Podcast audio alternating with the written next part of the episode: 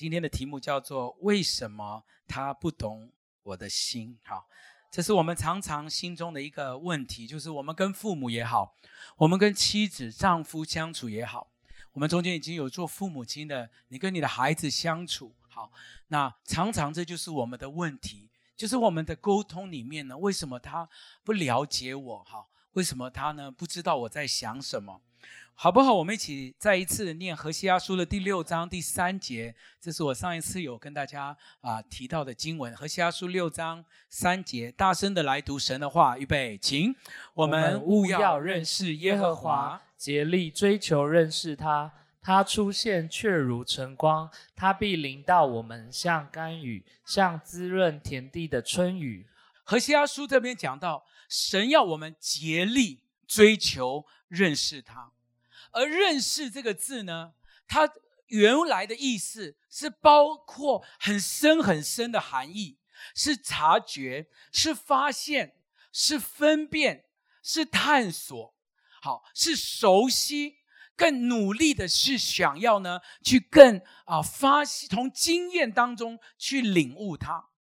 所以，当我们要认识神的时候，神不是只是让我们好像哦，我知道有一位神，不是哦。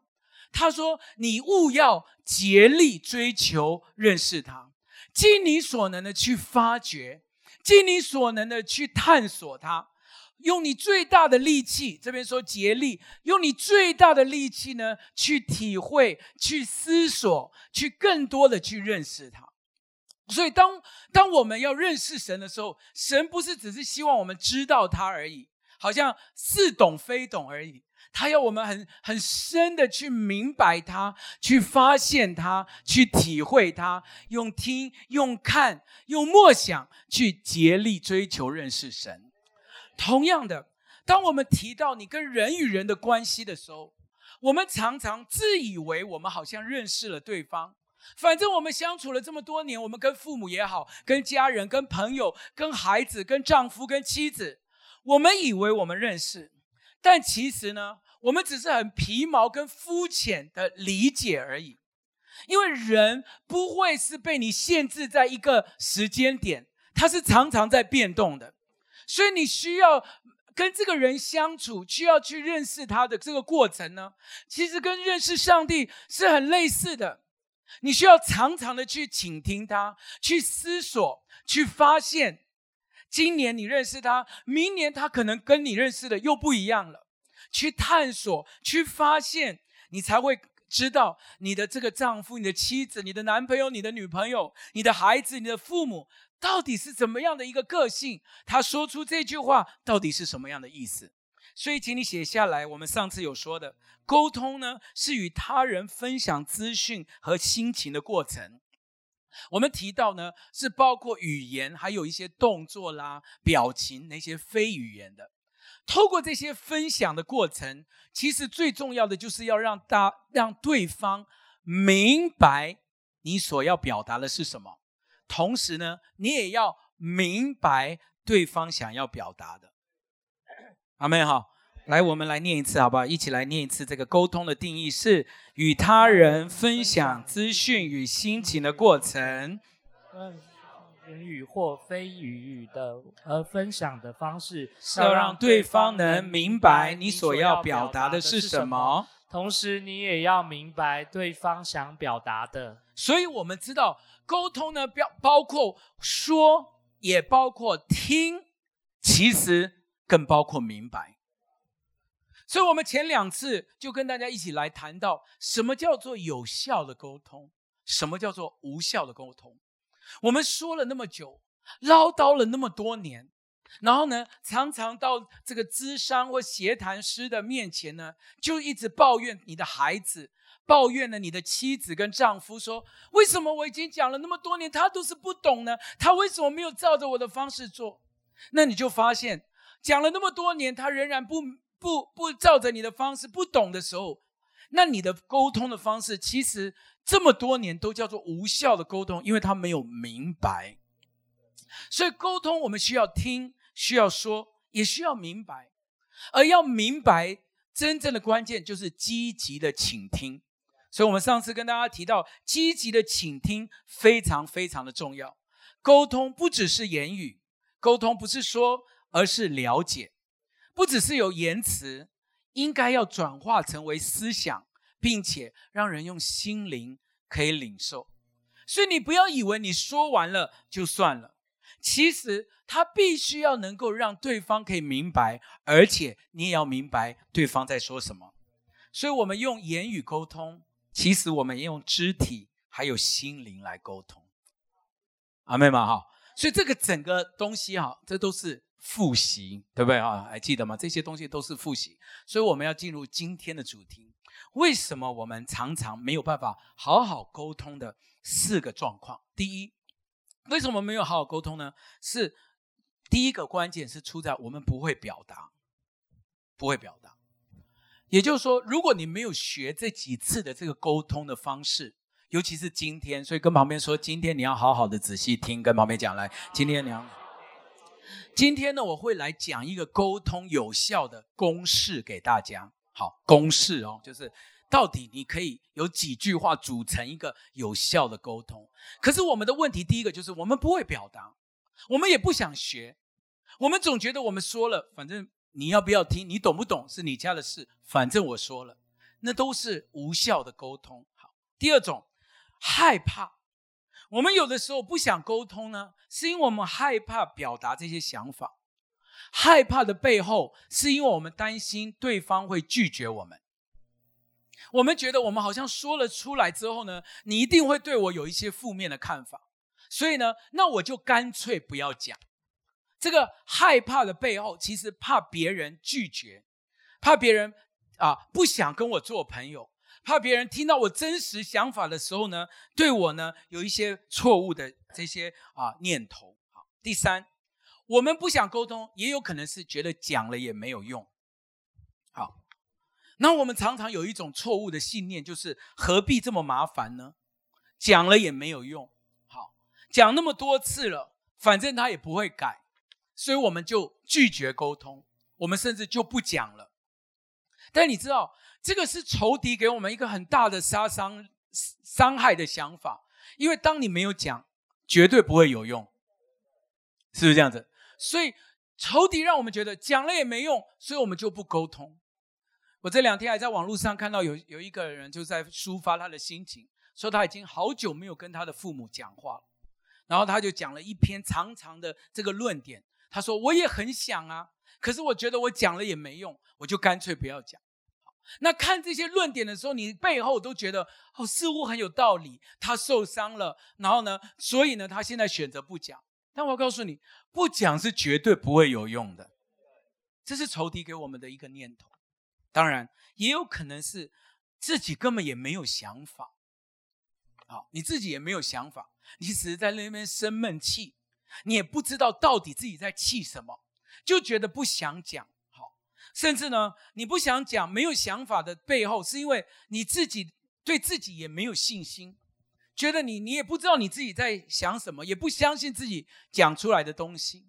好，所以你呢就就放弃了这个沟通，让自己呢就脑中一片空白。好，那就不用讲了，也没关系，反正你自己也没有想法。好，那这样子呢也会让。双方呢就停止了那个沟通的互动，所以今天我想要透过有效的沟通的一个四种很重要的这个公式，来跟大家一起来学习跟讨论，到底我们可以怎么样的跟我们的妻子、孩子、我们的啊这个好朋友、好同学、同事，甚至公司里面的这些长官、下属。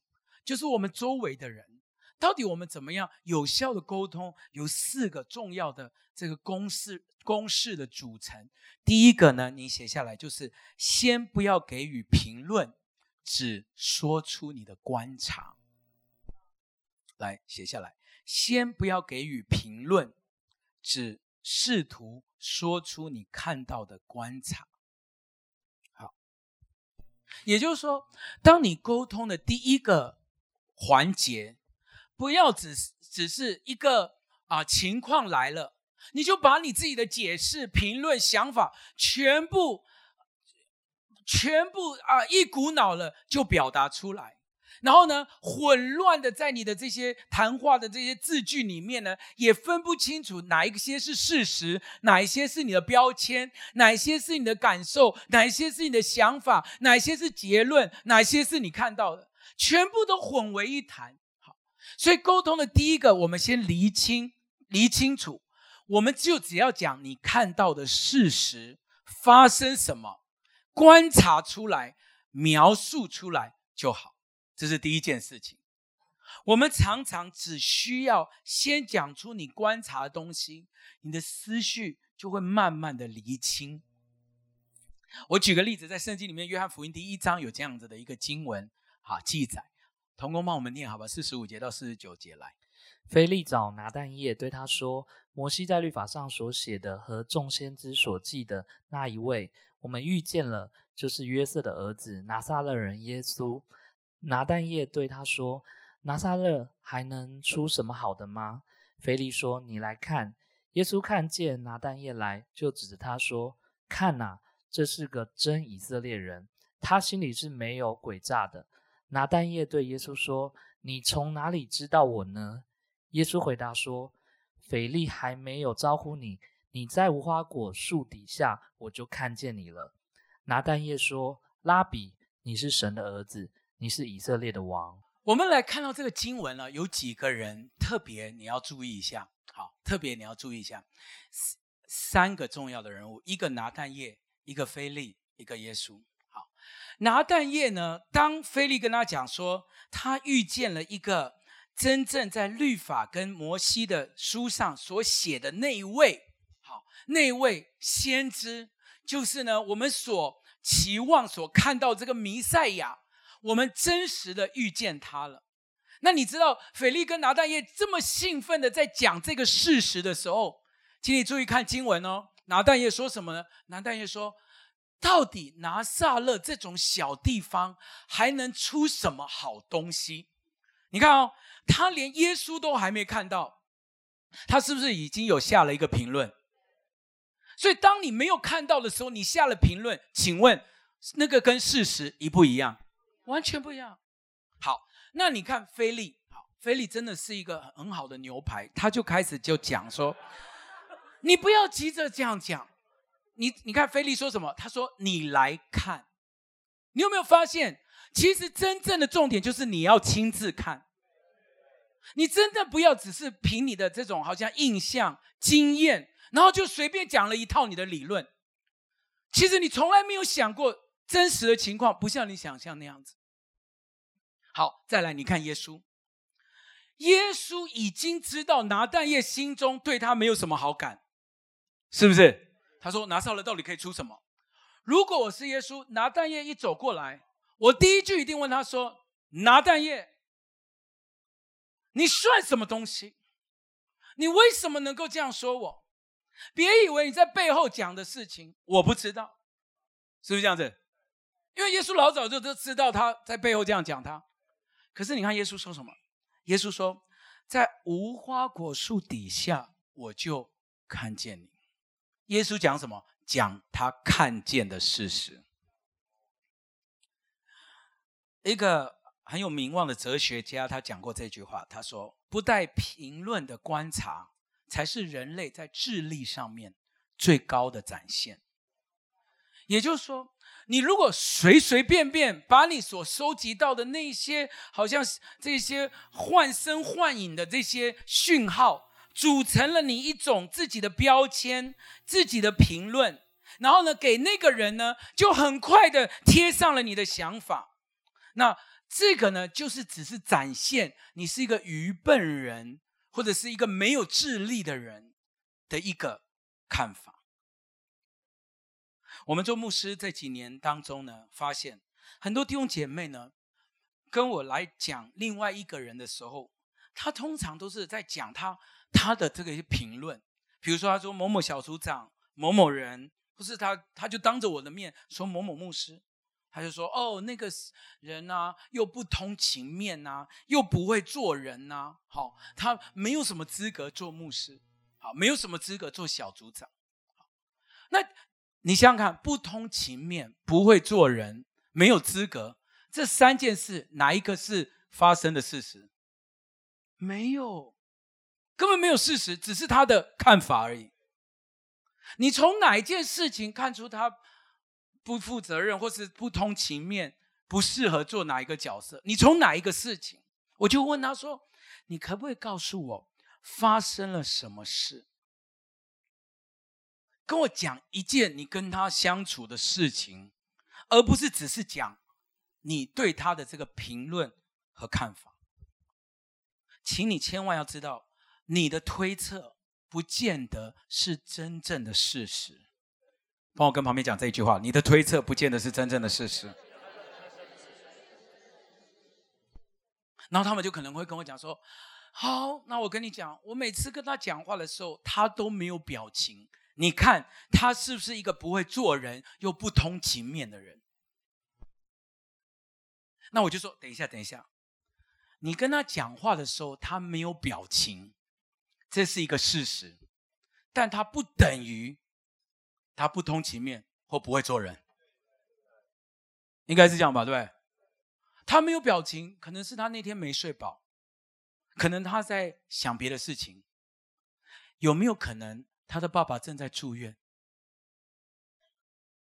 有没有可能这个礼拜他的公司发生很大的案子，他心情很沮丧？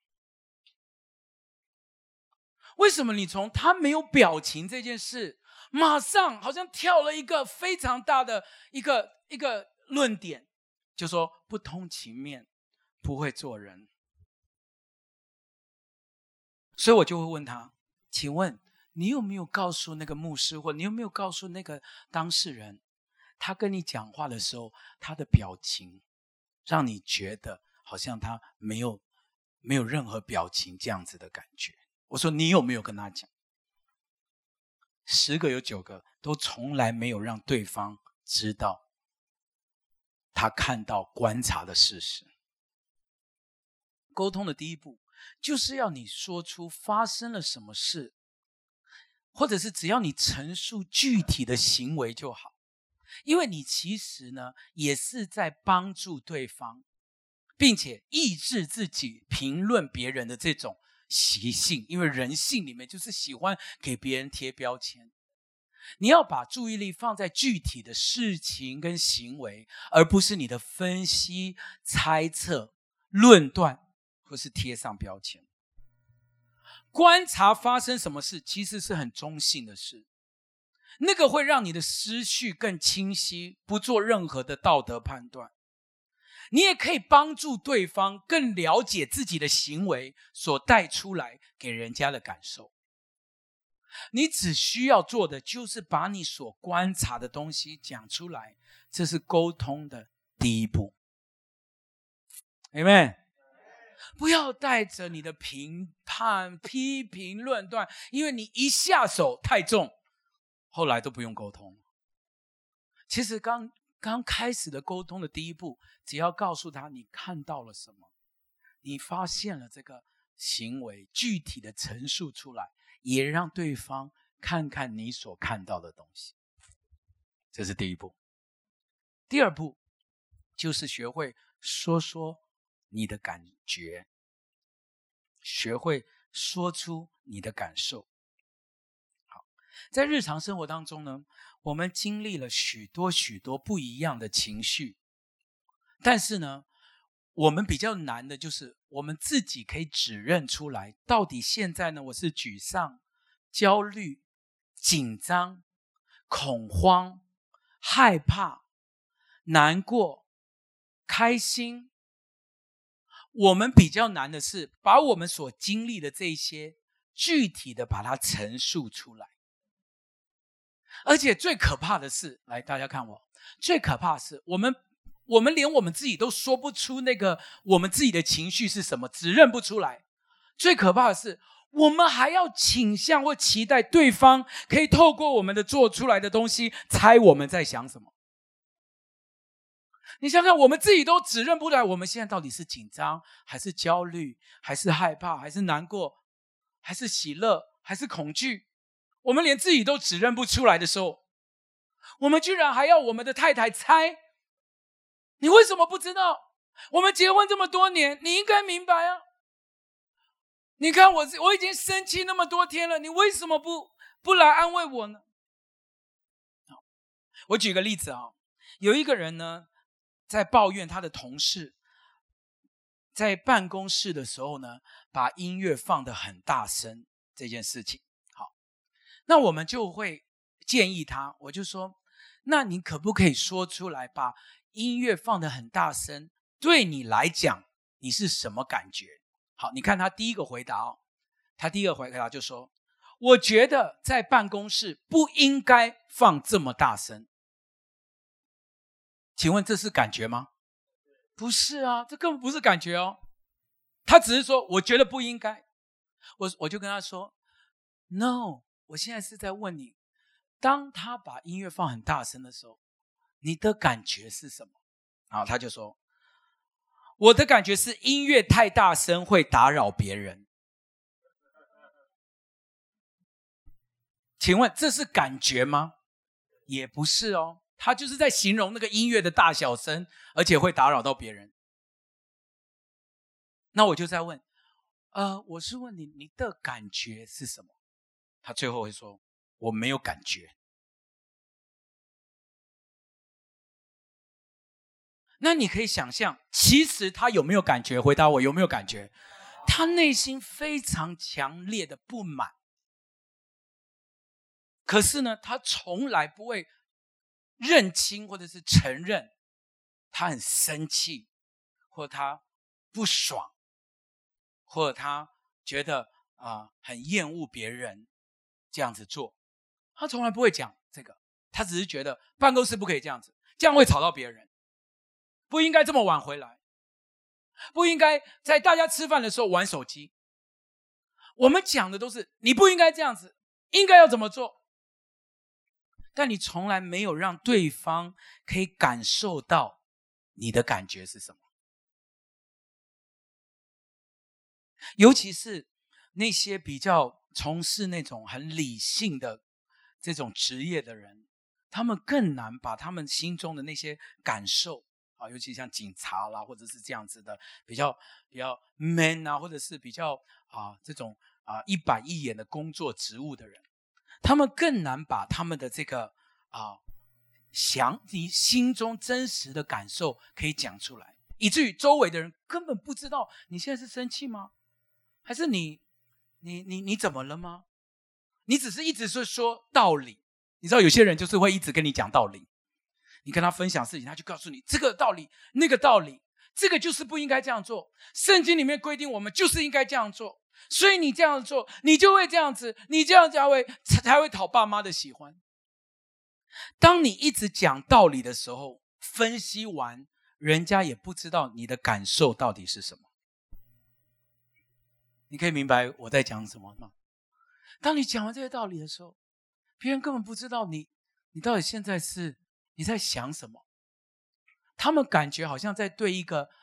公民老师或者是一个教官在对话，因为他只会讲道理，他不会感觉到他在跟一个丈夫、父亲或母亲在讲话，他不会这样子想。因为当你只会讲道理的时候，你把你的对方人与人的关系就变成非常刻板，跟像机器对话一样。甚至你问他说：“你为什么不讲？你心中你现在在感觉是什么？”他说。因为我如果讲出我现在的感觉，我会让人家觉得好像我很软弱。知道有些人，他不想讲感觉，是他觉得好像我讲出感觉，我会觉得我很软弱。当我觉得我很示弱的时候，别人会气焰更高涨的对付我。你看他的里面就是这样想。所以我也不能讲感觉，我跟我太太不可以讲感觉，跟我的孩子也不能讲感觉，我只能跟他们讲道理，因为我不能感觉到我很很很软弱的样子。亲爱的弟兄姐妹，你看一下大纲上面这两节经文，耶稣也讲他自己的感觉，但我回答我，耶稣在你的心中很软弱吗？没有。反而他真实的表达，他真正里面的情绪是什么？他说：“我极其难过，忧伤起来，我心中甚是忧伤，几乎要死。你们可以跟我一同警醒吗？”耶稣在我们的心中不是那种很懦弱的人，反而他在我们心中是最刚强的勇士。但他仍然很真实的表达他的感受。亲爱的弟兄姐妹，表达感觉不是一个懦弱的表现，反而更让对方明白你想要讲的是什么东西。我不知道最近一次你直接用言语表达出你内心感受是什么时候。我不知道你会不会常常很害怕说出你的感觉，或甚至也也也发现你根本不知道你的感觉是什么。我举个例子，如果你很希望你用很，哎，那个摄影机照我一下，好，假如你有这个眼神，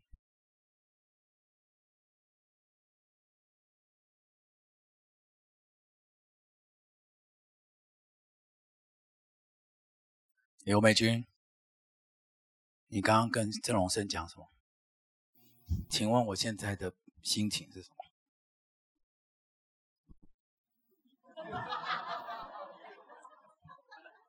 嗯，对我很不满。为什么？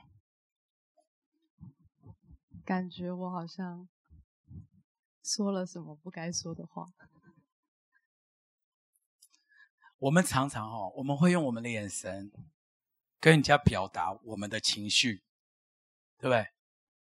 可是你知道，哦刚刚梅君在做什么？梅君在猜我眯眯眼在想什么，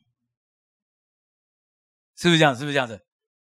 所以刚刚他猜说我他好像说了什么话得罪了我，对不对？可是他没有讲话啊。他最大的问题就是坐在龙身旁边放闪啊，就是我讲到的时候，你知道刘梅君就这样，来照他，照他。所以我们以为我们用眼神已经告诉了你一切，但是如果刚刚的眼神其实不是愤怒呢？如果你有别的想法呢？同样的，如果别人猜错了呢？那别人猜错不是盖衰，对不对？就像乐透没有买对号码一样，每天都在瞎猜。为什么我们不能讲出我们真正的感觉，让人家一下就可以 catch 到呢？阿妹吗？好，来，我们来做一个实验。请大家，请大家哦，现在这一秒钟，千万不要想红色的大象，千万不要想红色的红色的大象哦，不要想哦，千万现在脑海里面不要去想红色的大象，不要想红色哦，不要想大象哦，不要哦，千万不要想哦。不要想红色的大象哦。好，来，我问你，会不会想？当你讲出来一句话的时候，你给人家的想法是这么直接的，人家可以马上 catch 到你要讲的东西。就算你说不要想，不要想，你一讲话，他就会进去了。那为什么你们不用真实的表达来表达你的情绪，要人家用猜的呢？你如果很生气，你可不可以说：“哎，其实我现在很生气，对不对？会不会比这样子好？”哎呦，哎，哦，哎呦，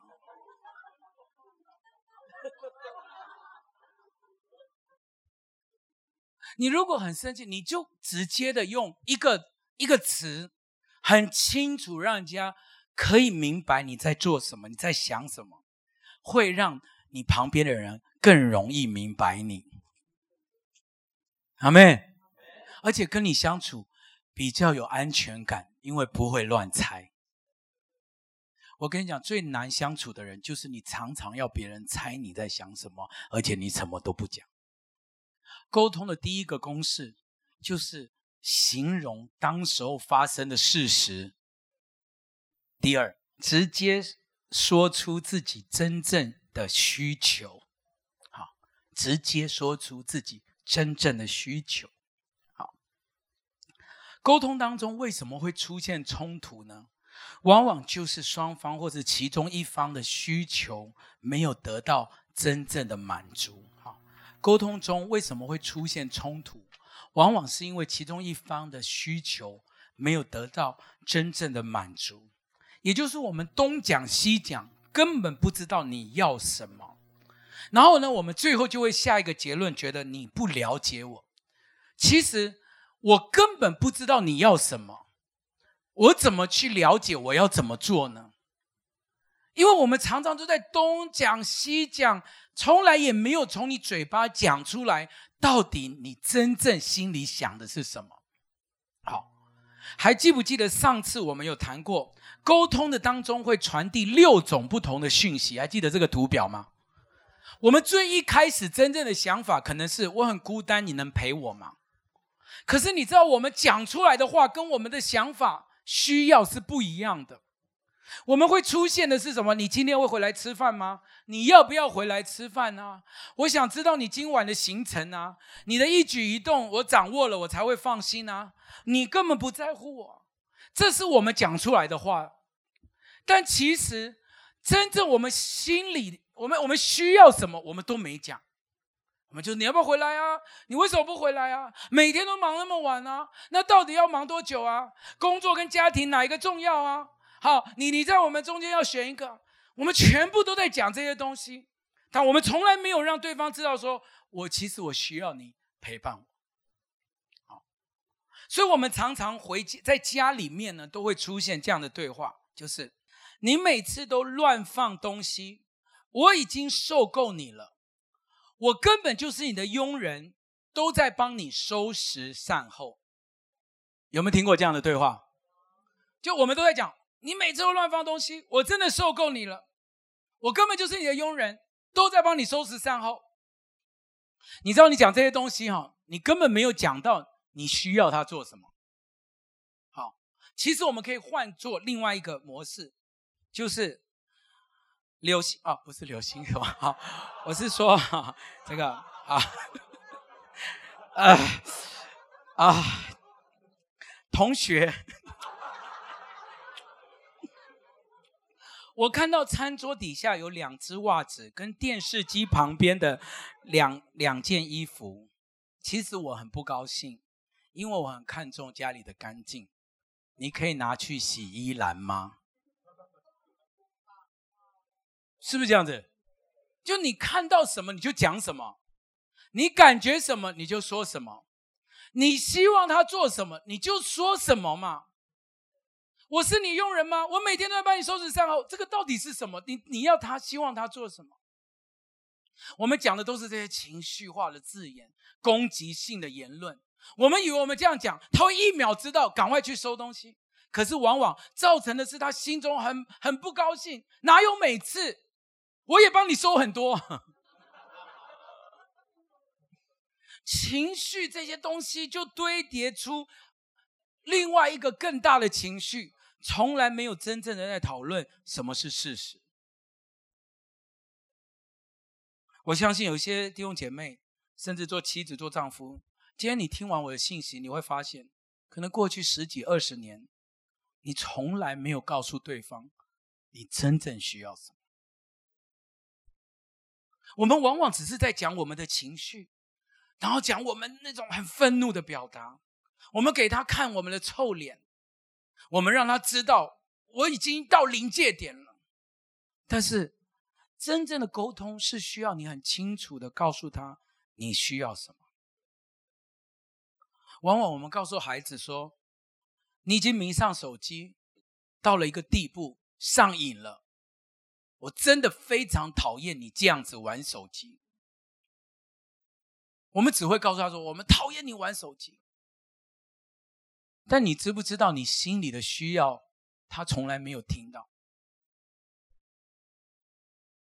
你觉不觉得你的孩子需要听到说：“孩子，我想要跟你聊聊天。”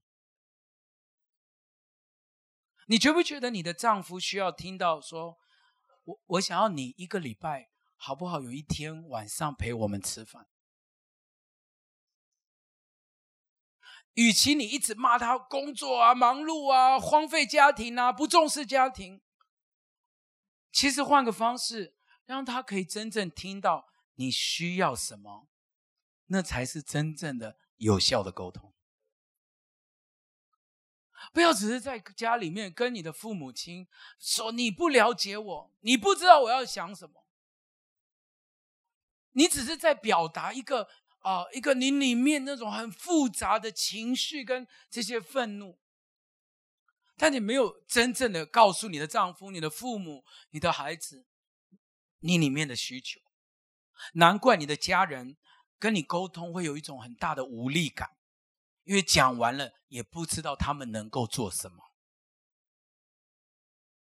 其实我相信，大部分的人是想要改善关系的，你同意吗？大部分的人是想要改善关系，但他也需要知道他该怎么做。当然，你知道我们人心里面有那种立志为善由得我，行出来不是这么快的改变。但你总要让他常常的知道你的需求是什么，而不是只是一直接受到你那些很很情绪化的字眼，甚至呢，根本不是真正你心里需求的那些话语。所以第三个部分就是你可以直接说出你心中的需求，否则你的那些表达呢，对他来讲都是无意义，根本是很无力感的表达。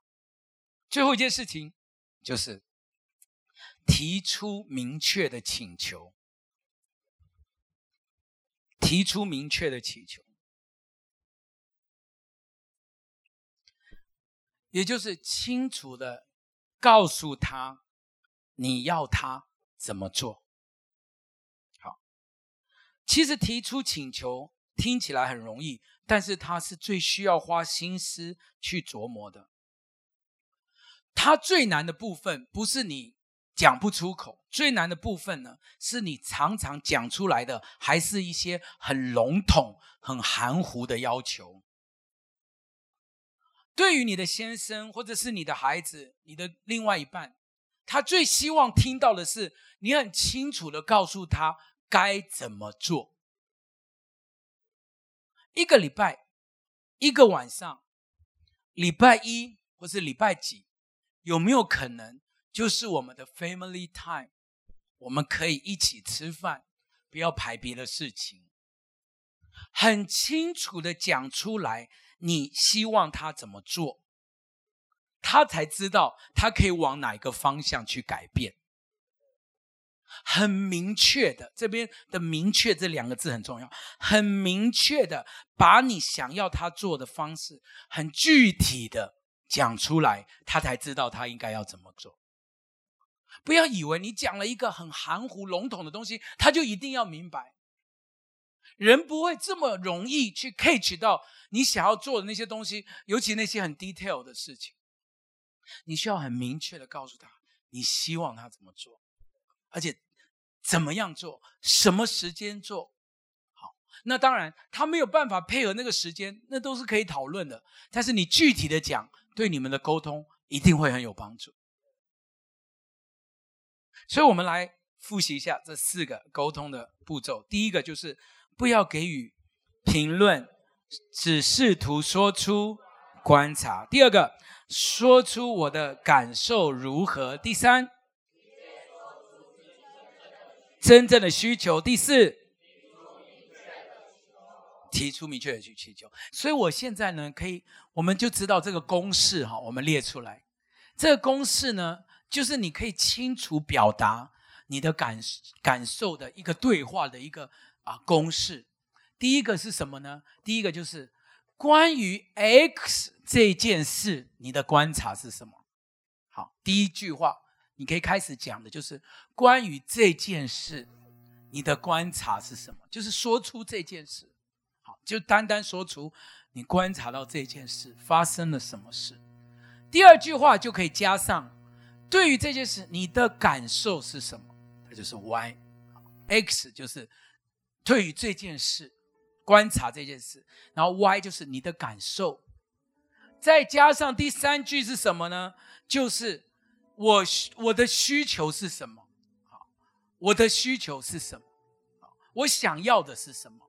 好，我我的我的感受，那我想要的是什么？最后一个再加上你愿意做到一二三，明确的请求是什么？你愿意做到一二三，明确的祈求是什么？好，X 加 Y 加 Z 加一二三，最后得出来的答案才会让他明白你的心，就是让对方可以明白你的心。好，X 加 Y 加 Z，再加上明确的一二三。才会真正的让对方明白你的心。今天学到这四件事情，基本上就是观察、感受、需要跟祈求。有效善意的沟通就是这四个重点：观察、感受、需要跟祈求。观察是说我最近观察到什么，感受是我觉得什么。需要是我很需要你，怎么样？最后就是你是否愿意做到这些？观察、感受、需要、请求，这四个加起来，才会让对方真实的明白你的心。当你回家之后，不要再觉得好像哦，父母亲一定要知道你在想什么。你生我那么多年。你养我这么多年，你一定知道我。不要不要让人家，你不要有这种很错误的期待，因为你跟三岁的你，跟六岁的你，你也完全的不一样。今天的你跟去年的你，其实也有一些想法的改变。你需要很清楚的把你的观察说出来，把你的感受让对方知道，并且呢，把你的需要表达给对方听。明确的一二三，希望对方怎么做，这才会得到一个对方真正可以明白你的心。阿妹吗？愿意的拍手，把荣耀归给主，好不好？哈利路亚。箴言第二十五章十一节说：“一句话说的合宜，就好像金苹果放在银网子里面。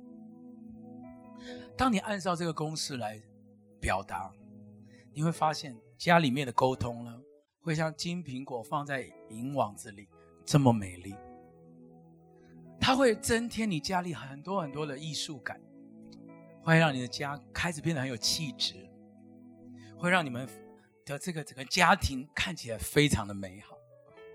只是因为一句话说得好，就会改变整个氛围，让整个家里面呢，从本来很凌乱的，变成一个好像艺术品一样这样的美丽。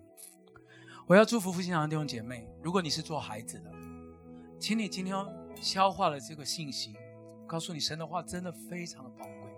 消化这个信息回去之后，不要只是很泡沫的期待别人一定要明白你，除非你先学会好好的沟通的这个公式。如果你是做父母的，我要为你祝福，因着你会表达的清楚，这句话说得好。你会呢，不会惹儿女的气，并且呢，让你儿女呢非常喜欢跟你沟通。同样，我要祝福每一个进入职场或者在学校，我要祝福你们，在公司、在学校，成为一个说话的达人，建立美好的关系。你要知道，我们是神的儿女，光呢不是放在斗底下，乃是放在灯台上。让我们在职场、在学校，成为沟通关系的达人。好像我们学会说话、表达，清楚地说出你的需求，一二三，告诉对方你想要什么，让别人不是只是猜测，不是只是好像跟你讲话的时候呢很累，然后要常常去想到底你背后的意义是什么，而是真实的知道你的需求，并且很容易的跟你相处。祝福父亲堂弟兄姐妹能够在家庭、在职场、在校园为上帝做美好的见证。再次拍手，把荣耀归给主，好不好？哈利路亚。